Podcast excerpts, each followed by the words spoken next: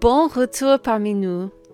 Alors que Dieu continue de donner sa loi au peuple dans notre lecture d'aujourd'hui, nous verrons comment Dieu a mis en œuvre son incroyable pardon pour le péché du peuple le jour de l'expiation.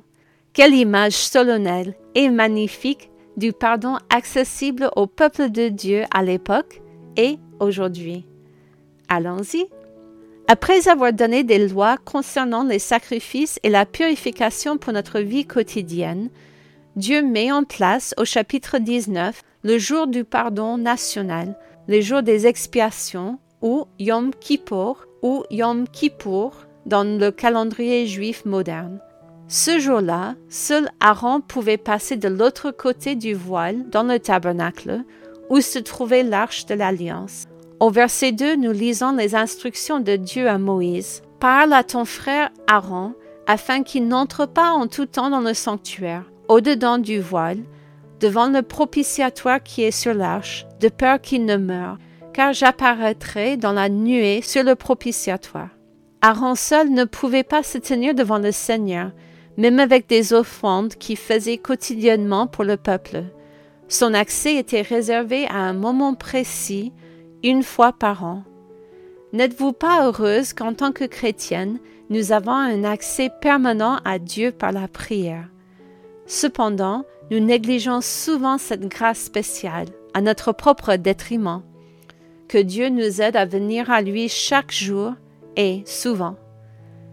Les offrandes pour ce jour spécial étaient très symboliques du salut que Dieu offrirait plus tard à son peuple par la mort de Jésus sur la croix. Tout d'abord, Aaron devait se présenter devant Dieu après avoir été lavé et purifié. Ensuite, Aaron devait offrir un sacrifice pour son péché et les péchés de la tribu des Lévites.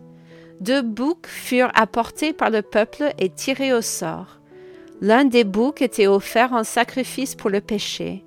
Seul Aaron pouvait apporter le sang dans le tabernacle et l'offrir au Seigneur en sacrifice pour le péché. Au verset 21, Dieu donne à Aaron des instructions concernant le deuxième bouc. Aaron posera ses deux mains sur la tête du bouc vivant, et il confessera sur lui toutes les iniquités des enfants d'Israël et toutes les transgressions par lesquelles ils ont péché. Il les mettra sur la tête du bouc, puis il le chassera dans le désert, à l'aide d'un homme qui aura cette charge.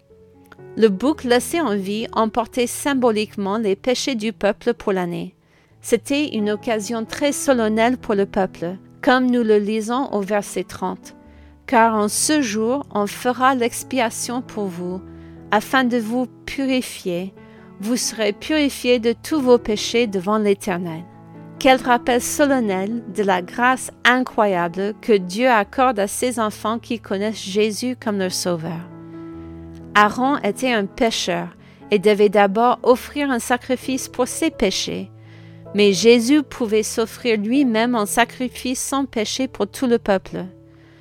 Aaron aurait pu être jugé coupable lorsqu'il est entré derrière le voile pour offrir le sacrifice pour le péché.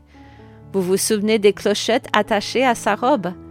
La tradition dit qu'il y avait aussi une corde attachée à sa jambe, au cas où quelque chose aurait mal tourné pendant le sacrifice. Son corps aurait pu être retiré du lieu saint combien il est important de s'approcher de Dieu à la manière de Dieu.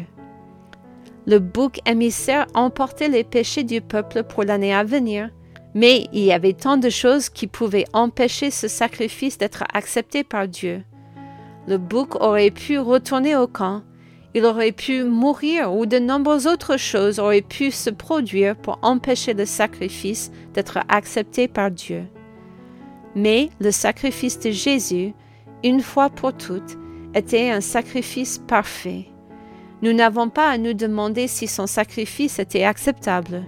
Jésus a tout payé et il a tout payé en totalité. Quelle grâce merveilleuse nous avons aujourd'hui d'avoir accès à Dieu grâce à Jésus. J'espère que vous avez également accepté son sacrifice comme paiement pour vos péchés. Si ce n'est pas le cas, aujourd'hui est un jour merveilleux pour le faire. Au chapitre 17, Dieu rappelle au peuple ce qui est une adoration acceptable pour Dieu. il les met en garde contre le fait d'offrir des sacrifices ailleurs que dans le tabernacle.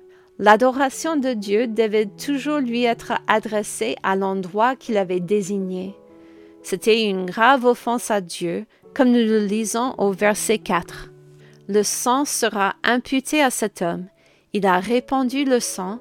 Cet homme-là sera retranché du milieu de son peuple. Dieu leur a également rappelé que toute vie lui était précieuse et qu'il ne prendrait pas l'effusion de sang à la légère. Le sang ne devait pas être consommé par le peuple, comme nous le voyons au verset 11, car l'âme de la chair est dans le sang. Je vous l'ai donné sur l'autel, afin qu'il serve d'expiation pour vos âmes, car c'est par l'âme que le sang fait l'expiation. Puissions-nous toujours garder à l'esprit à quel point Dieu aime son peuple, à quel point la vie est précieuse et à quel point nous devons respecter la création de Dieu. Toute vie lui appartient. Les sacrifices n'avaient pas de valeur que si le sang de l'animal était offert à Dieu, car lui seul peut pardonner les péchés. Alors que nous terminons notre journée, nous voyons que Dieu prépare également le peuple à sa vie future dans le pays de Canaan. Les Israélites ont fait l'expérience du paganisme en Égypte, mais ils n'ont pas encore été confrontés à la méchanceté des habitants de Canaan. Au verset 4 et 5, Dieu rappelle à son peuple qu'il est un peuple saint et qu'il doit suivre son exemple. Vous pratiquerez mes ordonnances et vous observerez mes lois, vous les suivrez.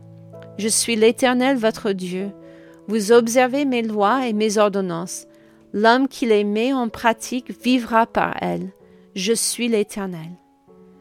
La plus grande partie du chapitre 18 met en garde le peuple contre les pratiques sexuelles obscènes commises dans le pays, ce qui pourrait être repris dans l'énoncé Tu ne découvriras point la nudité de quiconque n'est pas ton conjoint. Au verset 21, Dieu met en garde contre le fait de suivre les rituels païens qui impliquaient des sacrifices humains, en particulier le sacrifice d'enfants à Moloch. Au verset 22 et 23, Dieu met en garde contre les pratiques pécheresses de l'homosexualité et de la bestialité.